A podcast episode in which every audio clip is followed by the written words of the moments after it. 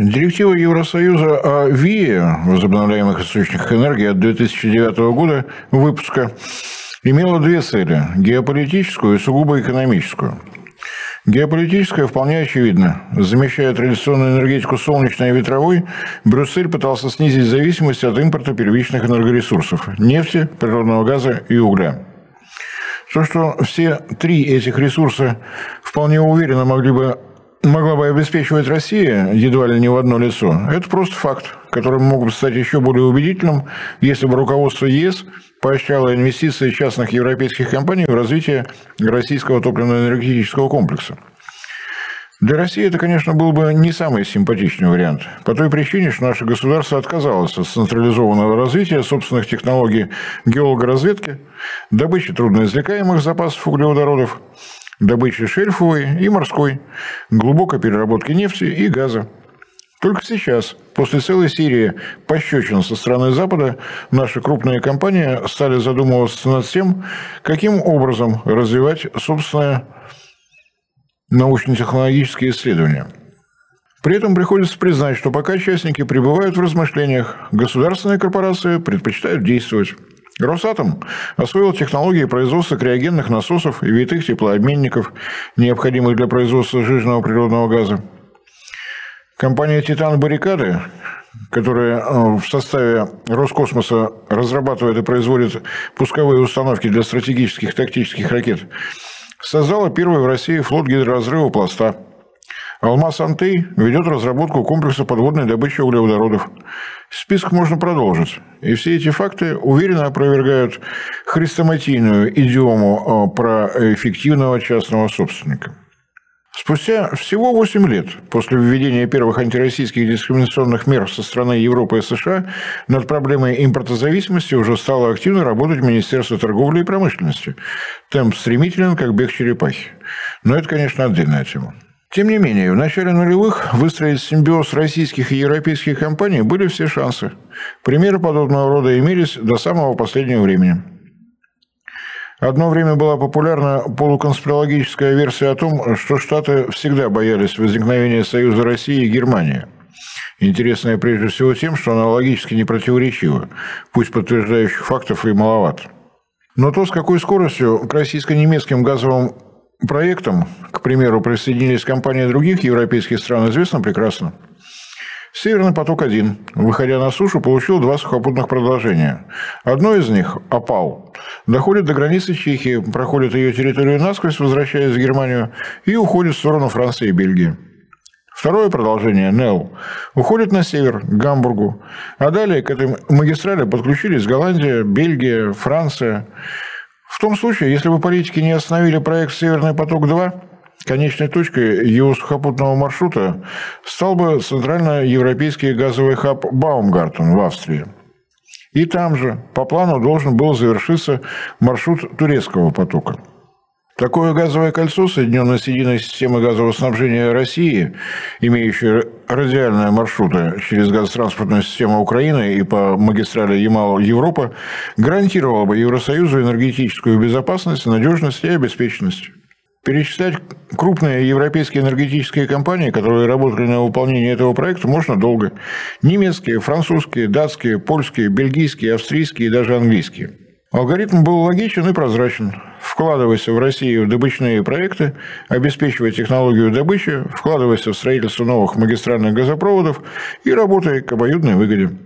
Поскольку в эти проекты шли действительно ведущие крупные авторитетные компании Shell, NG, Wintershall, Gazuin, Fortum и так далее, это можно было без всякого стеснения и с полным основанием считать и политическим трендом. Энергетики прекрасно понимали, кому и сколько нужно платить за лоббистскую поддержку. Энергетика – это, как известно, самая неторопливая отрасль экономики, поскольку разработка месторождений, строительство газопроводов и нефтепроводов точно не относится к спекулятивному бизнесу. Любые проекты в энергетике инерционны. Без спешки они и шли. И с еще большей неспешностью шла локализация производства оборудования в России. Почему локализация шла медленнее, чем проекты в режиме «добываем без переработки и экспортируем»? Легкость бытия, которая была сформулирована в том самом девизе «За наши нефть и газ все, что нужно, купим и нам с радостью продадут». Но это просто слова. А главное была сугубо организационная проблема.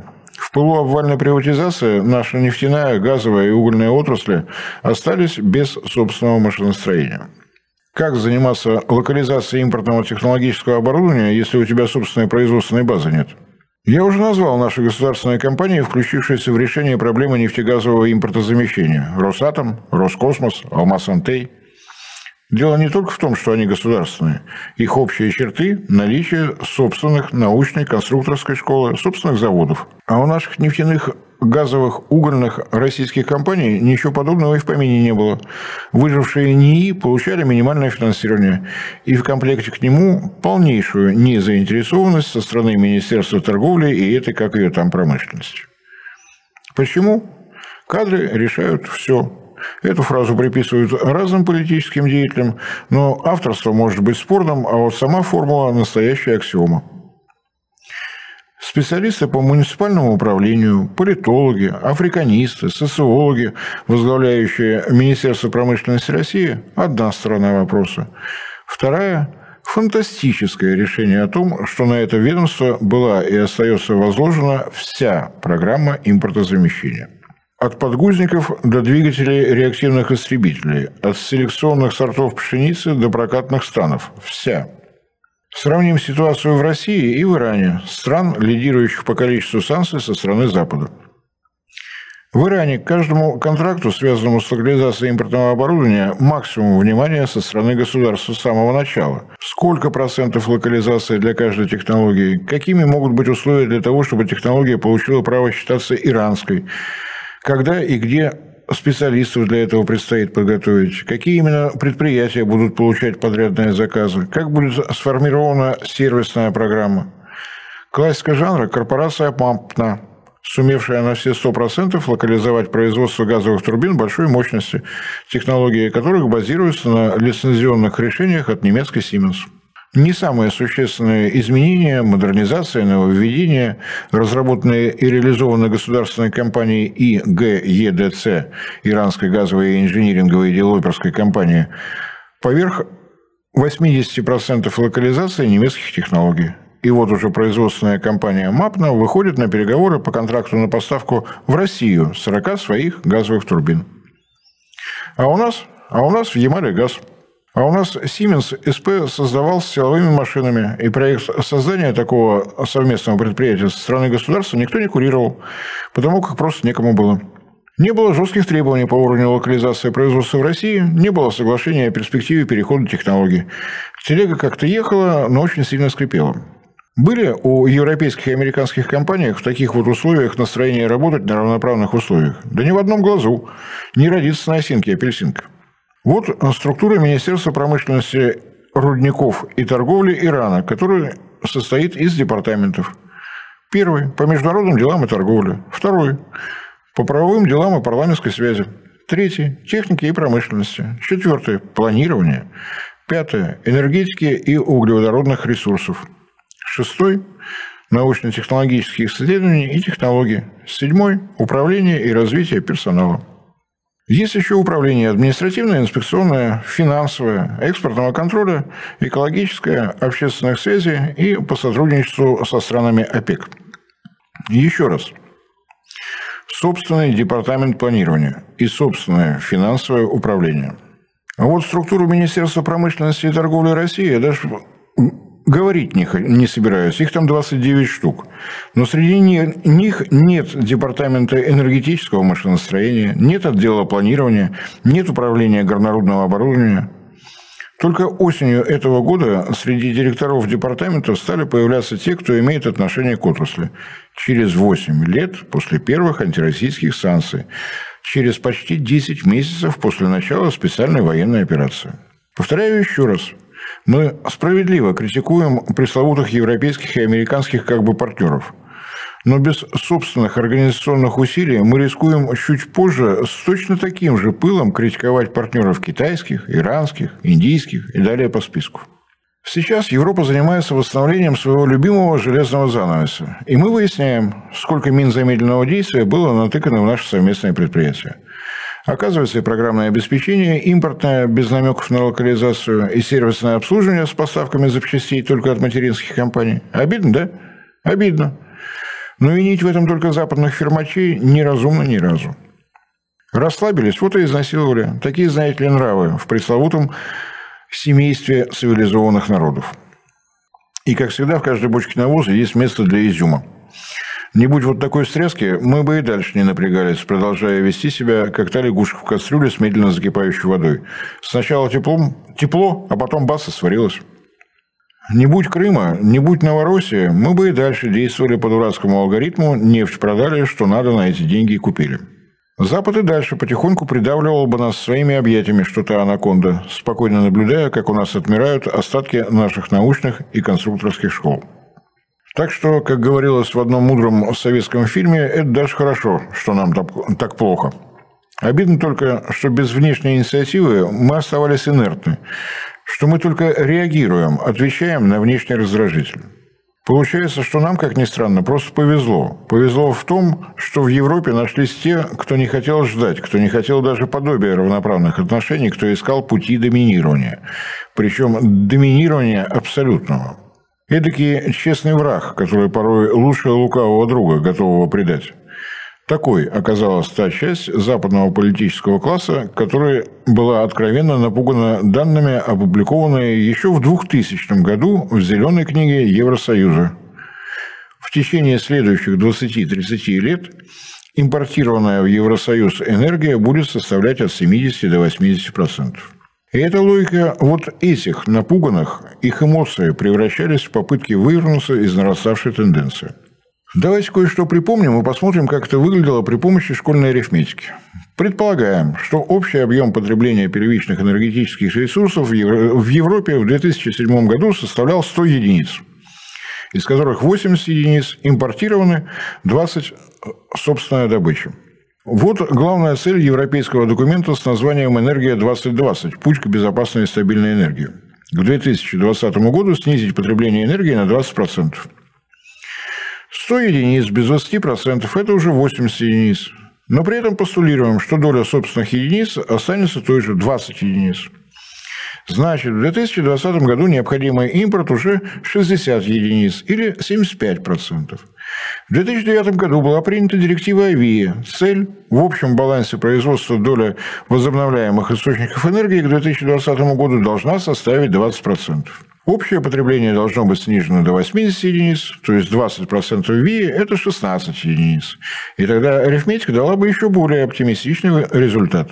Потребность 80 единиц, за счет ВИИ 16 единиц, за счет собственной добычи в 20 единиц получаем, что необходимость импорта сократилась бы до 44 единиц, что в процентах всего 55 снизить за 10 лет зависимость по импорту энергии с 80% до 55% – амбициозная цель, которая была бы вполне достижима, если бы к этим мечтаниям энергии 2020 и директиве АВИА присовокупили бы соответствующие планы работы, финансирование научно-исследовательских работ, научно-исследовательских опытно-конструкторских работ, алгоритмы введения их в промышленность, четко согласованные планы развития системы электропередач и все прочее, о чем я уже говорил в предыдущей передаче.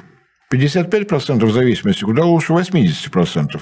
Еще ближе к энергетической независимости можно было бы приблизиться за счет успешной диверсификации поставщиков.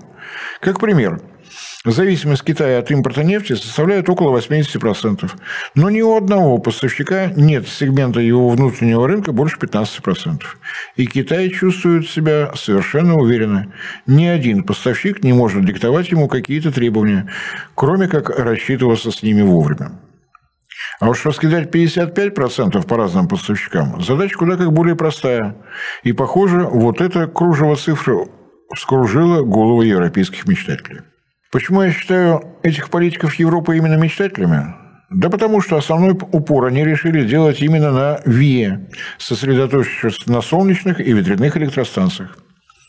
Давайте еще разок на ту же тему. Она очень важна для понимания чужих ошибок. Мы с вами никогда, ни при каких обстоятельствах не потребляем электроэнергию равномерно. Просто потому, что мы люди, а не роботы. У нас режим дня имеется. Ночью мы спим. Стоят наши фабрики и заводы, не работает городской электротранспорт, закрыты магазины, офисы и прочие учреждения. Спрос на электроэнергию снижается до базового уровня. насосы водоснабжения, теплоснабжения и канализация, предприятия непрерывного цикла, дежурные службы, обеспечивающие безопасность наших городов. Утро. Мы вскакиваем всем миром, всем народом, чтобы собираться на работу. Включаются наши душевые, бурчат кофеварки, рычат микроволновки, мчатся вагоны метро и троллейбусов. Начинается загрузка энергосистемы до кратно более высоких уровней. Вечер. Снова спад. Пока мы перебираемся с работы домой, но тут у нас телевизоры, компьютеры, пылесосы и прочие стиральные машины. А еще у нас есть выходные и праздничные дни. А еще продолжительность темного времени суток, смена времен года. Для диспетчеров объединенных энергосистем все эти колебания – пила потребления, от которой избавиться невозможно. А теперь посмотрим честные глаза диспетчера, у которого в составе объединенной энергосистемы 20% генерации солнечные ветряные электростанции, у которых тоже пила, но уже пила производства, зубчики которые вообще рассчитать нельзя, поскольку то солнце, то туч, то ветер, то штиль. Балансировка двух пил одновременно, одна из которых не описывается никакими математическими формулами, это уже ближе к акробатике одновременно с жонглированием. Это уже не скучно. А господа из Еврокомиссии поверх всего этого всандалили еще рыночные принципы формирования стоимости электроэнергии. Зеленая подороже, традиционная подешевле. Да еще и себестоимость традиционная зависит от биржевых котировок стоимости угля, мазута, газа, дизельного топлива.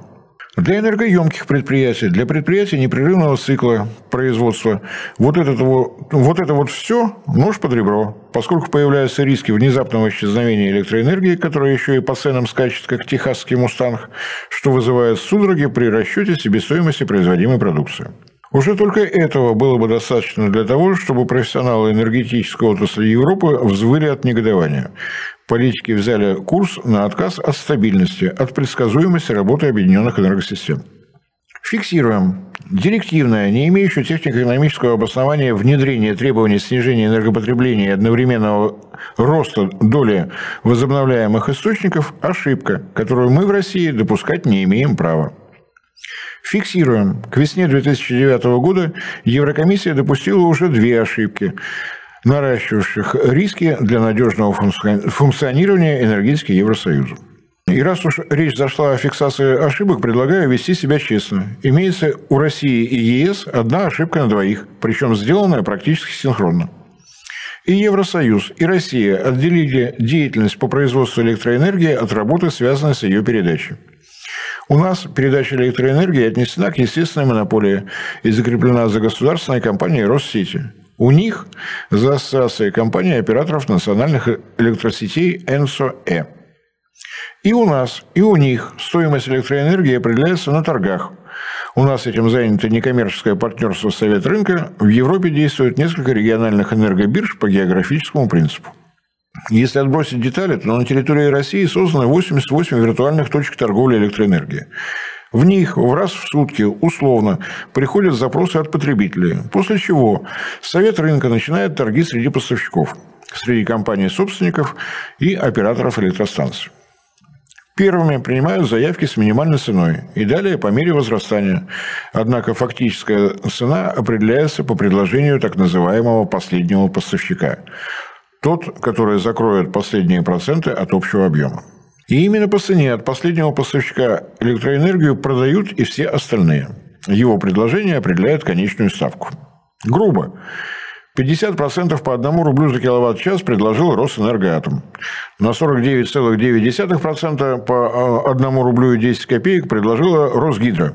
А последние 0,1 ТЭЦ в деревне Ивановы Портки 1922 года постройки, которая на 1 киловатт э, час энергии надо два ведра угля, потому цена 10 рублей. И вот по 10 рублей за киловатт-час торги закроются к невероятной радости потребителей. Утрировано, поскольку есть масса всяческих предохранителей, не допускающих подобного рода сговоров, но суть от этого не меняется. Ровно так же работают энергобиржи Евросоюза, и мы сейчас воочию наблюдаем результаты этого творчества – Самые дешевые предложения на торги приходят от атомных электростанций и гидроэлектростанций. Это понятно. При удачной розе ветров стоимость электроэнергии, генерируемой ветряными электростанциями, занимает третье место, как и электроэнергия от солнечных электростанций при хорошей погоде. Но до 100% заявок на потребление им не добраться, и на торги вваливаются угольные и газовые электростанции. Угольные сейчас маневрируют, подбирая свои предложения так, чтобы они были на пару процентов дешевле, чем идут от газовых. Для простоты можем считать, что они идут на зря в назрю. Но газовые электростанции сейчас и стали самыми дорогими. У них ведь там кубометр газа стоит около полутора долларов. И этот газовый тариф задирает итоговую цену под облака, что мы и наблюдаем. Вон, в конце прошлой недели в Англии оптовый киловатт-час стоил почти 80 евроцентов. Каждый день в Европе идут торги электроэнергии. Каждый день вспыхивает красная лампочка для России. Не делай так, козленочком станешь. Да, мы застрахованы нашими ценами на газ, тариф на который определяется государством, а потому болтается вокруг 70 долларов за тысячу кубометров. Но тогда невольно возникает вопрос, а зачем нам вся эта рыночная красота, если от взвинчивания цен нас удерживает только государство? Будем считать, что это я просто намекнул на то, что серьезный подробный разговор о рынке электроэнергии в России явно напрашивается. Пусть будет анонсом.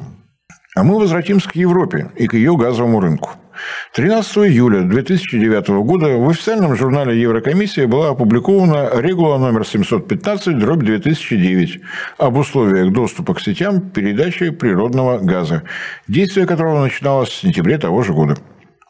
Но регула на языке евробюрократов – документ, который должен быть в обязательном порядке имплементирован в законодательство каждой страны-участницы, на что им отводится два года. В этом отличие от директив, которые начинают действовать в день их публикации. Ровно такая же процедура предусматривалась и для третьего энергопакета.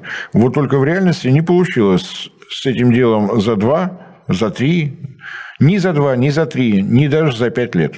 Национальные правительства сопротивлялись как могли, за исключением, само собой, дисциплинированных прибалтов и прочих болгар.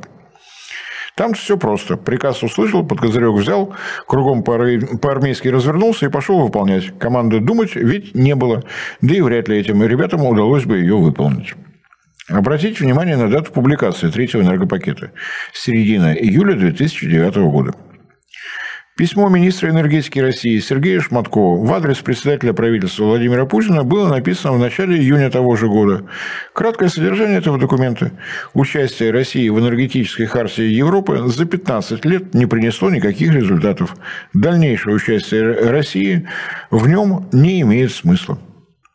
В середине того же месяца правительство России начало процесс извещения правительств стран, участвовавших в энергетической хартии, о том, что Россия намерена отозвать свою подпись в строгом соответствии с предусмотренным для этих случаев регламентом. Следовательно, спешка с публикацией третьего энергопакета – это эмоции тех ярых сторонников глобализации с либерализацией, которых вот такая строптивость России просто вывела из себя.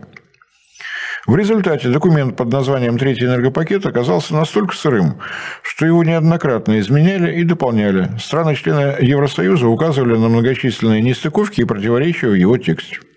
Основной посыл третьего энергопакета – даешь либерализацию газового рынка здесь и сейчас. Думать не надо, давайте выполнять. Идеи все те же, ультралиберальные. На европейский рынок косяком пойдут поставщики. Невидимая рука рынка мгновенно отбалансирует цену, которая а. станет невероятно низкой, и б. одинаковой от Лиссабона до Стокгольма включительно. Причина того, что цены в Эстонии не желали совпадать с ценами в Германии – злоказненные действия крупных энергетических компаний как Европы, так и, само собой, ужасного «Газпрома», которые дружно пытались монополизировать европейский рынок. Вывод совершенно очевиден. Нужно максимально облегчить вхождение на газовый рынок всех желающих, предоставив им недискриминирующий доступ как к газовым сетям, так и к подземным хранилищам. И вот тогда-то и настанет счастье. Конкуренция взовьется под небеса, участники рынка будут топтать друг друга ценами, пока не доведут их до нуля, а еще через пару лет поставщики газа и вовсе будут доплачивать счастливым европейским потребителям, которым останется только наслаждаться жизнью. Логично? Нет, это просто бред. Розовые сопли и ветер в голове тех, кто отказывается понимать специфику газового рынка. Какие такие новые поставщики могли возникнуть, к примеру, на рынке Республик Прибалтики? Газовая сеть там была создана в советское время под поставки из Сибири. В антисоветское время бешеным темпом росла деиндустриализация, депопуляция, что в нашем случае нужно считать, как резко снизилось количество конечных потребителей, как крупных, так и малых. Если мы действительно говорим о рыночных принципах, то из откуда на рынке Прибалтики могли бы появиться хоть какие-то альтернативные поставщики? Скукоживающийся рынок и что, новая газовая магистраль? Испания и Португалия традиционно получали трубопроводный газ из Алжира сразу по двум магистралям.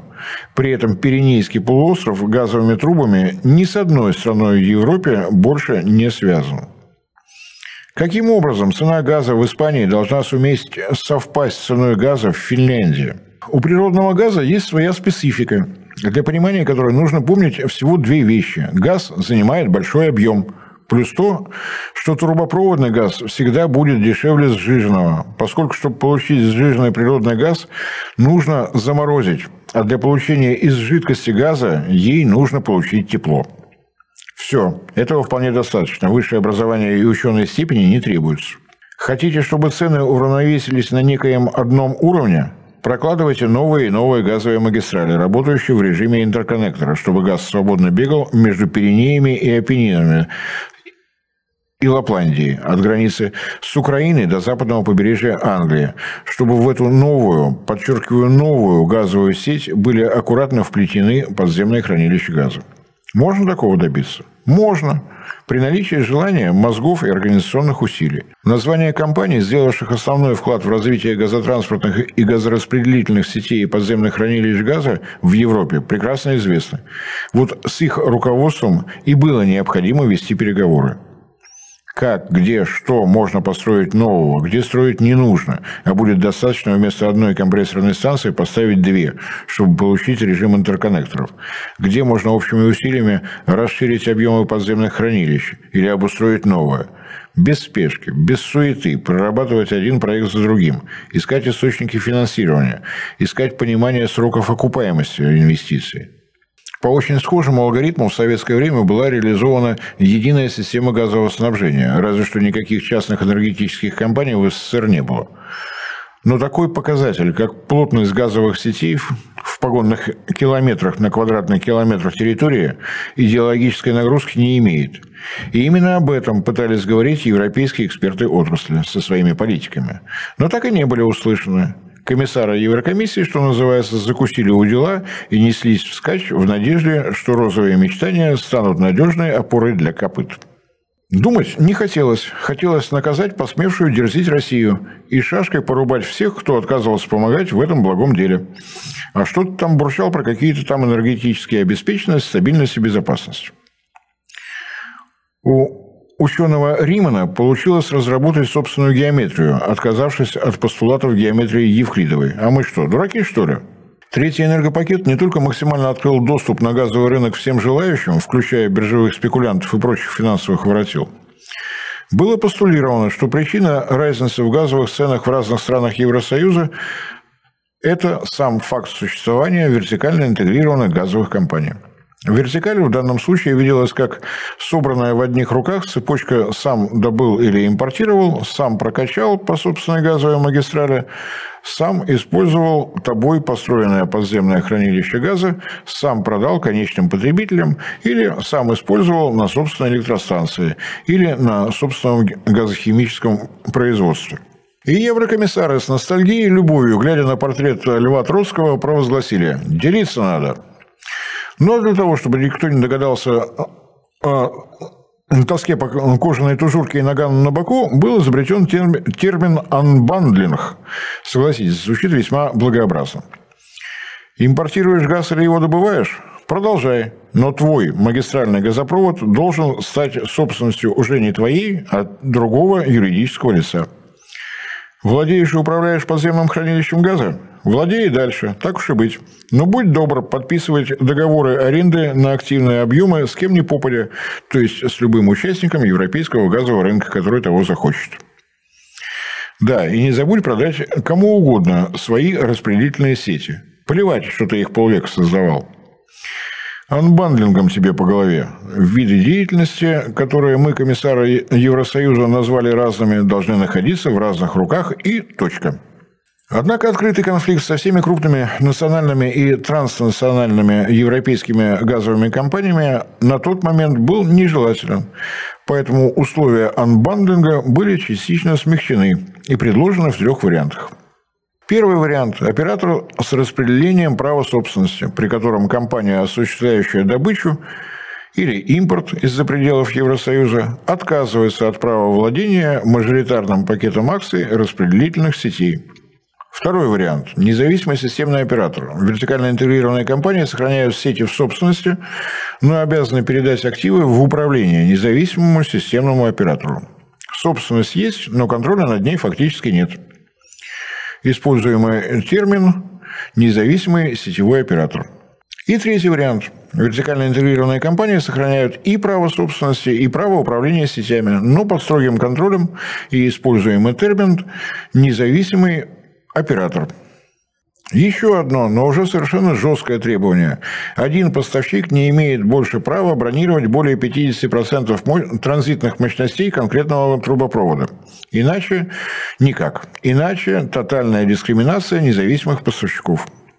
В варианте третьего энергопакета 2009 года это требование распространялось только на трубопроводы, весь маршрут которых укладывался во внутренние границы Евросоюза. И на тот момент интересы «Газпрома» еще не сильно затрагивал.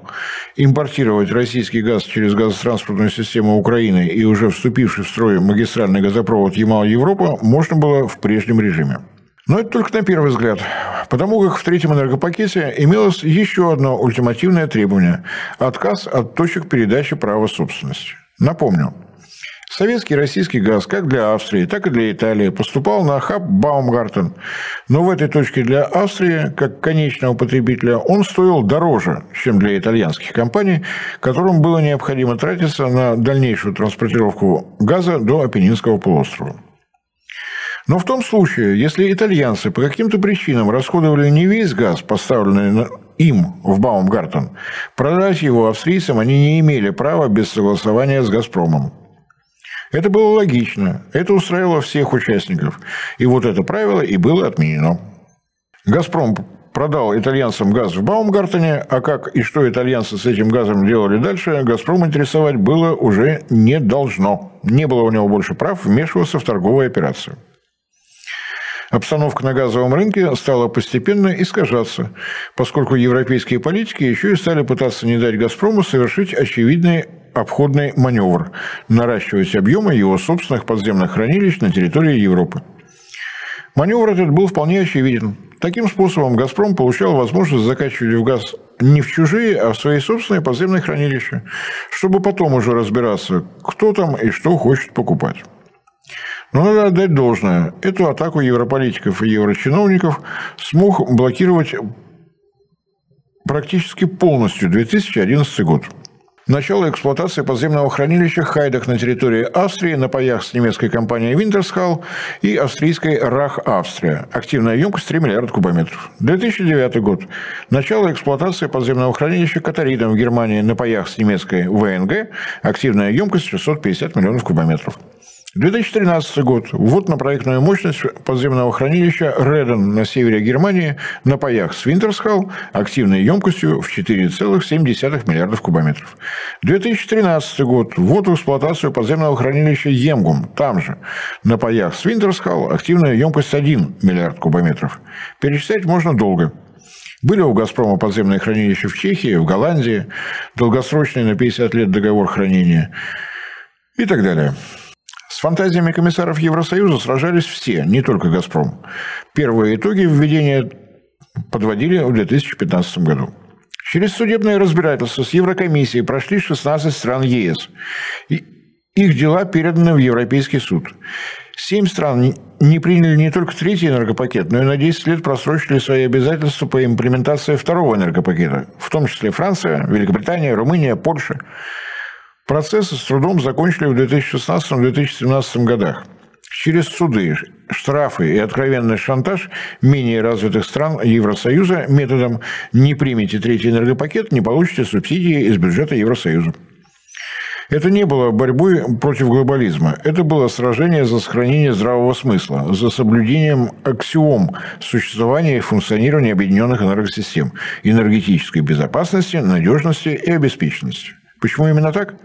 Об этом говорят факты. После введения третьего энергопакета в Европе не было построено ни одного нового магистрального газопровода, если для него не были сделаны исключения из этого самого третьего энергопакета. Таптанап от, азер... от азербайджанского месторождения Шах-Денис через Турцию в Италию такие исключения получил. И это было тем условием, без которого этот проект никогда бы не состоялся. А больше, простите, и назвать нечего. Все прочие – Балтик Пайп, Балтик Интерконнектор – газопроводы внутренние, сугубо евросоюзовские – Мечты о магистральном газопроводе Истмет от израильских шельфовых месторождений с захватом шельфового кипрского месторождения еще время от времени всплывают. Но и там было предусмотрено, что проект будет выведен из-под действия третьего энергопакета. Тоже, но другими словами, пакет законов, целью которых была заявлена дальнейшая диверсификация поставок природного газа в Евросоюз, привел к прямо противоположным результатам. Альтернатива российскому газу в виде трубопроводных поставок в количестве одна штука. Таптанап. Реализована только по той причине, что третий энергопакет ее не коснулся. Абсурдность идей бюрократов наиболее наглядно была видна на примере истории с сухопутным продолжением первого северного потока «Опал», мощность которого то ограничивали на 50%, то это ограничение снимали. До берега Германии российский газ добирался спокойно. А вот прямо на песочке Еврокомиссия требовала появления некоего альтернативного поставщика, под которого нужно было оставлять свободными 50% транзитных мощностей опал. За нарушение этого правила «Газпром» время от времени получал судебные иски, причем не от тех, кто имел хоть какое-то отношение к проекту «Северный поток», а от совершенно сторонних компаний. К примеру, от польской компании ПГНИГ. Иск удовлетворен, мощность ограничена. «Газпром» подал и выиграл встречный иск. Мощность восстановлена до 100%. Получен новый иск и снова удовлетворен. Мощность ограничена, чуть позже ограничение снято. Выглядело совершенно абсурдно. Но дирижер подобной неразберихи и не думал останавливаться. Не сиделось ему спокойно по ту сторону Атлантического океана. Чем больше становилось российского газа в Евросоюзе, тем выше становились риски обретения Евросоюзом экономической самостоятельности, тем острее становилась конкуренция американских и европейских товаров на мировых рынках. Конфликт, который, как нам порой пытаются показать, разрастался не между Евросоюзом и Россией, и даже не между Россией и США. Он был и остается экономическим и, в общем-то, геополитическим конфликтом между Соединенными Штатами и Евросоюзом. Чем выше тарифы на электроэнергию э, в Евросоюзе из-за нелепой организации торгов на энергобиржах, тем выше шансы у американских производителей в сравнении с производителями европейскими. Чем выше цены на природный газ, как на энергетический ресурс и как на сырье для химической переработки в Европе, тем выше конкурентоспособность реального сектора американской экономики.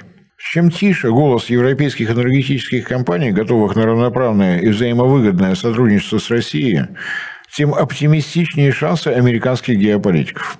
Как заткнуть голоса тех, кто выступает за сохранение здравого смысла, тоже не бином Ньютона ни разу. Для этого требуется напряженная международная обстановка.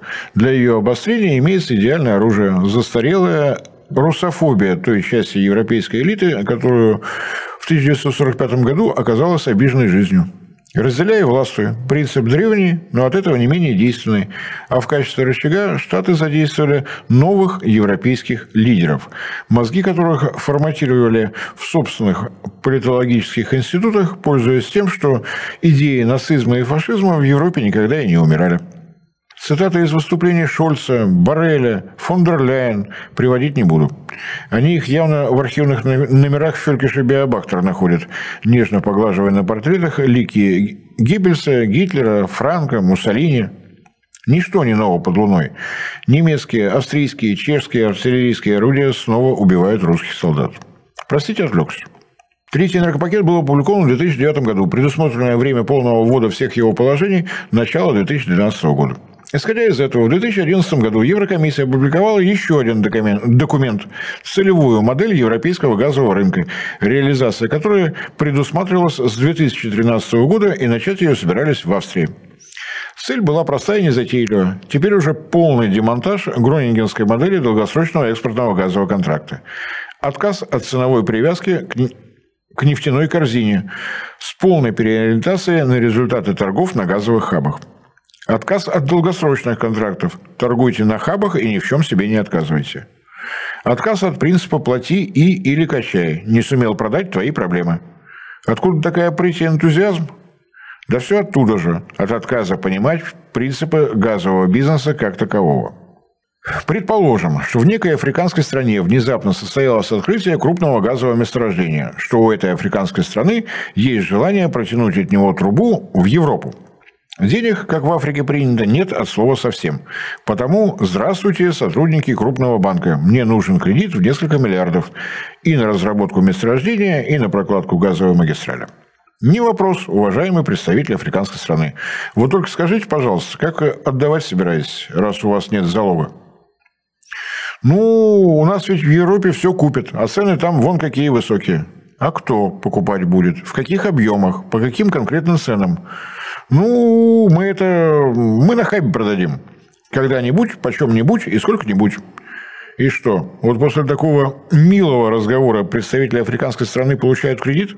У авторов этой самой целевой модели э, в голове ни малейшего понимания о том, что газовый бизнес – это не торговля кирпичами на товарной бирже, что здесь любые проекты имеют долгосрочный характер и требуют длинных кредитов. Обеспечением таких кредитов могут быть только долгосрочные контракты с четкими ценовыми ориентирами. Поднять газ с трехкилометровой глубины стоит вот столько. Подготовить к транспортировке вот столько. Трубопровод в N километров обойдется во столько. Затраты на прокачку составят столько-то. Вот себестоимость. Если отсутствуют гарантии сбыта определенных, а не абстрактных объемов, если отсутствуют обязывающие долгосрочные контракты, новых трубопроводов в Европу точно не будет. И без долгосрочных контрактов на поставку СПГ все, на что может рассчитывать Евросоюз, только спотовые поставки, объем которых в настоящее время не превышает трети от общего объема производства СПГ. Хотите, господа европейцы, покупать СПГ? Или держите на своем рынке самые высокие на планете цены, и тогда весь мировой СПГ-спот станет вашим, или садимся и подписываем долгосрочный обязывающий контракт. Бесконечные визиты европейских политиков самых разных рангов летом этого года в Катар, в Объединенные Арабские Эмираты, помните? Все, что эти ходаки смогли принести из своих вояжей – соглашения и меморандумы о намерениях – при этом вне поля зрения остается еще один крайне занимательный факт. С сентября этого года растут объемы поставок газа из Англии в Евросоюз. Эта компания «Центрика» сливает этим не мамонтом все излишки, которые остаются после поставок СПГ из Штатов, где у «Центрика» имеется долгосрочный контракт с «Сабина Пас», в котором предусмотрена ценовая привязка к нефтяной корзине. Да, Англия сама в тяжелом положении. При потреблении газа около 80 миллиардов кубометров в год на ее территории объем подземных хранилищ составляет только-только полтора миллиарда кубов. Работать с СПГ приходится в режиме с колес. Но Англия об этом прекрасно знала, потому ощетинилась регистрационными терминалами, общая мощность которых составляет 38 миллиардов кубометров в год, что и позволяет в отдельные моменты стричь купоны, благо морские трубопроводы на материк имеются. Излишками от долгосрочных контрактов на СПГ, произведенные в США, летом этого года с Евросоюзом активно делился Китай – ковидные ограничения снизили объем потребления в самом Китае. Так от чего бы на европейских немамонтах не заработать? Энергия 2020, директива АВИ, третий энергопакет, целевая модель европейского газового рынка. Евросоюз громоздил одну ошибку за другой, в хорошем темпе и без остановок, убаюкивая себя как бы существующими принципами трансатлантической солидарности и уверенностью в том, что Запад нам поможет. В смысле, что США обязательно помогут. Но вопрос состоял не в том, сорвется Евросоюз в энергетический кризис или не сорвется, а только в дате этого кризиса, который был совершенно неизбежен. В 2011 году, обнаружив, что с имплементацией положения третьего энергопакета в законодательство стран-членов Евросоюза плохонько, Еврокомиссия подает судебные иски на 18 государств. Штаты фиксируют безумие нарастает. Клиент подходит к кондиции. 2013 год. Целевая модель европейского газового рынка действительно начинает реализовываться. А из 18 стран, против которых был подан иск, 11 пошли на досудебное согласование. 2013 год. Норвегия, второй по объемам поставщик трубопроводного газа в Евросоюз, соглашается с требованиями целевой модели. Остатки сопротивления евробезумию – Алжир, объем поставок которого не столь масштабен, и Россия с ее «Газпромом». Но трещины в оборонительных редутах под ударами все новых судебных исков по поводу и без повода уже имелись. И Штаты пошли на риск. Прозвучала команда приступить к операции «Украина». И где-то там, в Киеве, прозвучали слова про кофе, зонтики и хорошее настроение.